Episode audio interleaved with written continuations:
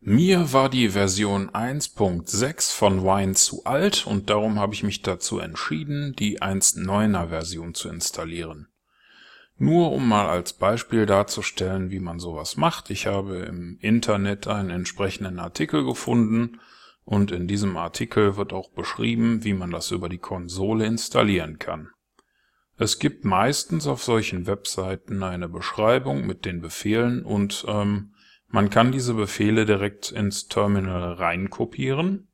Wenn Sie also auf der Kommandozeile von Linux schon ein paar Erfahrungen gesammelt haben, dann möchten Sie vielleicht auch die 1.9er Entwicklerversion installieren und das geht so. Zunächst wird hier oben erst einmal die i386er Architektur aktiviert, dann fügen wir das Repository hinzu, um die Entwicklerversion von Wine zu ermöglichen, machen das obligatorische sudo apt-get update und installieren uns dann hier die Entwicklerversion das sudo wine-cfg, was hier unten angezeigt wird, geht nicht so einfach, aber alternativ können Sie das über den Eintrag Wine-Tricks hier im Menü durchführen.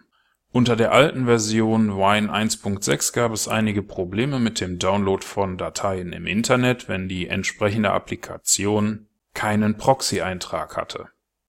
Mit der 1.9 lassen sich jetzt auch ganz normale Installationen mit webbasiertem Installer durchführen.